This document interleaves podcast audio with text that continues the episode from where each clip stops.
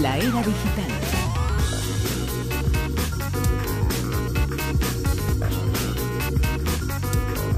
La era digital que como siempre repasamos aquí con Javier Sevillano. Javier, muy buenas. Hola, buenas noches. La encuesta de esta noche preguntaba precisamente sobre un asunto del que vamos a hablar. ¿Te despiertas para consultar el teléfono móvil? Nuestros oyentes dicen que solo el 13% dice que sí.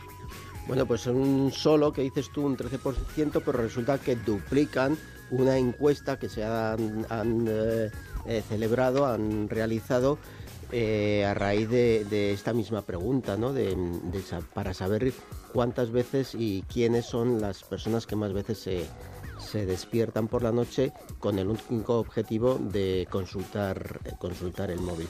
como sabemos, nuestro cerebro pues no tiene ese botón de off para apagarlo e irnos a dormir automáticamente, sino que necesitamos un periodo de adaptación, un periodo eh, de desconexión para mm, desconexión parcial, pues sabemos que durmiendo el cerebro no acaba de desconectarse del todo, pero bueno, para relajarnos y relajar el cerebro y poder ir eh, a la cama y dormir saludablemente, ¿no? Por así decirlo. Entonces, el uso de dispositivos electrónicos como los móviles, las tablets y los ordenadores en las horas eh, previas al sueño, pues es una práctica que es muy habitual y desde luego nada, nada saludable a la hora de, de conciliar el sueño, ¿no? Concretamente un 7%, es decir, la mitad de nuestros oyentes son casi el 14, el, 13, los que han dicho que sí se despiertan para consultar el móvil, y esta, esta eh, encuesta, que ha sido más, profunda que, esta que hemos hecho nosotros, pues dice que el 7% de la población española eh, sí interrumpe su sueño, como este 13% de nuestros oyentes. ¿no? Y concretamente eh, resulta que de este 7%, el 62% eran mujeres, mientras que solo un 38% eran hombres. Y las mujeres a la hora de dormir según esta encuesta, que tampoco es una encuesta científica al 100%, es una encuesta aproximada de, bueno, para tener unos valores, eh, si se han dado cuenta que son las mujeres las que más em, se despiertan por la noche a la hora de, consultar el, móvil. Los hombres yo creo que somos más despreocupados a esa hora, ¿no? claro, yo querría ampliar, aparte de mirar el móvil, en general mirar un dispositivo. ¿Vosotros antes de, o en el momento de iros a la cama o instantes antes, soléis mirar algún dispositivo? Pues sí, y como todo el mundo. Yo creo que como todo el mundo, especialmente quien dice que no lo hace. Yo creo que sí, ahora todo el mundo antes de irse a la cama sí. Y esto en esta encuesta es lo que reflejan, que el, mirar un dispositivo, estar conectado a un dispositivo de estos eh, justo antes de intentar conciliar el sueño es, es lo, lo, lo malo, ¿no? Porque la luz de estos dispositivos informa a nuestro cerebro de que es de día. Entonces, la melatonina, que sabemos que es la, eh, hormona que, produce el sueño, engaña a la melatonina y entonces mm, no hay tanta melatonina debido a ese engaño que produce la luz de estos dispositivos, con lo cual el cerebro se cree que todavía está de día y, aunque el entorno sea oscuro y todo eso, pero claro, como centramos muchísimo la, visión en, la pantalla y son tan eh, con esa luminosidad tan, tan potente, engaña a nuestro cerebro y entonces la melatonina no entra en y es lo que a la larga nos hace, nos impide ir cada vez teniendo, retrasando más el momento de, conciliar. Pero hay que evitar la tentación y, una de las cosas que yo creo que hay que poner en práctica es no llevártelo a la habitación. exactamente, exactamente. Así lo evitas. Exactamente, sí. yo, por ejemplo, a la cama no me lo llevo, pero sí es cierto que, del comedor, del salón, inmediatamente me voy a la cama y, como dices tú, Bruno, en el comedor has estado viendo, has estado conectado, ¿no? Vamos a ver, responderme sinceramente. ¿No utilizáis el móvil como despertador? Yo, no. Yo sí. Yo no. bueno, sí te lo llevas. hay, cuando tengo que despertarme a horas, momentos eh, pronto, sí, normalmente evito, evito eh, mm, eh, o procuro despertarme de forma natural con, con a una hora si viajo sí. si viajo sí me lo he llevado pero a una hora concreta a primera hora sí me lo pongo yo de forma habitual no. de forma habitual no lo uso. pues esto es lo que dice el estudio que es lo que hay que, evitar no los dispositivos llevárselos a, la cama para para porque lo que nos generan es un los despertares nocturnos y un sueño el sueño el momento del sueño un sueño de, de, peor de peor calidad no mantenerlo lejos como dice muy bien Silvia. Hay cosas eh, preocupantes en esta era digital, pero hay cosas eh, buenas como, por ejemplo esta técnica innovadora para analizar delitos sexuales. Pues sí, mira, cuando vamos a hacer un poco de CSI, ¿no? Cuando una muestra de un delito sexual llega a un laboratorio, pues eh, lo que se intenta bueno es eh, analizar la presencia de, semen eh, con test químicos y con test e inmunológicos para determinar el ADN del agresor.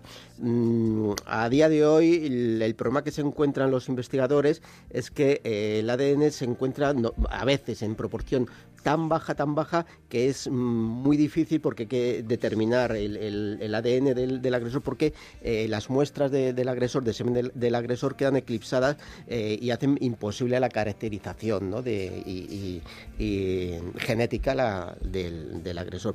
Bueno, pues ahora eh, investigadores y científicos del Grupo de Investigación en Física Forense de la Universidad de Alcalá de Henares y, y, miembros también del Instituto Universitario de Investigación en Ciencias Políticas han aplicado, ideado y aplicado una técnica de imagen que se llama imagen hiperespectral para identificar y discriminar fluidos en, tejidos de algodón. De momento son en tejidos de algodón. Bueno, ¿cuáles eh, eh, aplican em, técnicas de, para eh, identificar la composición química del semen y discriminarla, diferenciarla del fluido vaginal y de la orina de la, de la víctima, ¿no? con lo cual mm, pueden mm, dirigirse eh, directamente hacia eh, las muestras, las partes de, este tejido eh, donde hay muestras específicas del ADN del, de, del ah, agresor. ¿no? Y entonces, eh, con esto la identificación genética es mucho más rápida eh, y además aumenta el porcentaje de, identificar genéticamente eh, y más rápido y con menos coste al, al, agresor. ¿no? no se necesita tanto tiempo ni tantos medios para ir directamente, con aunque haya muy poquito, Es uno de los mayores adelantos el tema del ADN. ¿Cuánta gente ha sido, ha sido acusada injustamente? Y cuánta gente han pillado gracias a, que se ha hecho ese, ese análisis. Y dentro de muy poquito los teléfonos móviles eh, sonarán y darán la alarma cuando descubran que al portador le huele algo mal. El sobaco, por ejemplo. Esto, vamos a ver, eh, es bueno, esto viene de Japón. Los japoneses, sabes que sabéis que son muy escrupulosos en cuanto a la higiene y aunque tengamos en mente esas imágenes del metro de, Japón, de Tokio, ¿no? Y, de las piscinas y todo eso que cada minuto tienen que vaciarlas. Bueno, todo eso es en China, ¿no? Sí, Japón. Bueno, bueno, bueno, en, Japón lo, del metro seguro eh, eh, que entran a a presión, por así. Bueno, pero ellos son muy escrupulosos con su higiene, higiene personal y la, la, más que lo llevan muy, muy a gala. Bueno, pues eh, han desarrollado eh, un sistema que, que han llamado Kun y eh, en un departamento dentro, eh, eh, conocéis la marca Cónica, que es, especializada ahora en, fotocopias, en máquinas de fotocopia sobre todo. ¿no? Bueno, pues han creado un departamento específico que se llama el Departamento de Olores. ¿Y qué es lo que hace este departamento? Bueno, pues mm, ante esta preocupación de sobre todo de los hombres japoneses de, mediana edad que son los los que peor los que peor huelen han creado este este departamento de higiene los personal ¿no? y entonces em, eh, eh, lo que ocurre es que eh, directamente em, si alguna parte de tu cuerpo huele mal eh, este dispositivo que es un poco, mm, eh, es, de momento es muy grande, todavía no lo han podido muy, muy, reducir, lo que hace es que analiza eh, determinados fluvios de tu, de tu cuerpo, ¿no? detecta fluvios, detecta sustancias químicas, sudores, sudores detecta sustancias químicas que están relacionadas con tres clases de olores corporales. El olor a sudor, que lo que tiene son mm, sustancias como amoníaco y ácido isovalérico. Sí, bueno, si huele a cebolleta o no huele a cebolleta. El olor a grasa y rancio, que está compuesto de el olor a, rancio, y el olor a viejo, que está compuesto de una sustancia química que se llama 2-nonenal. Entonces, ah.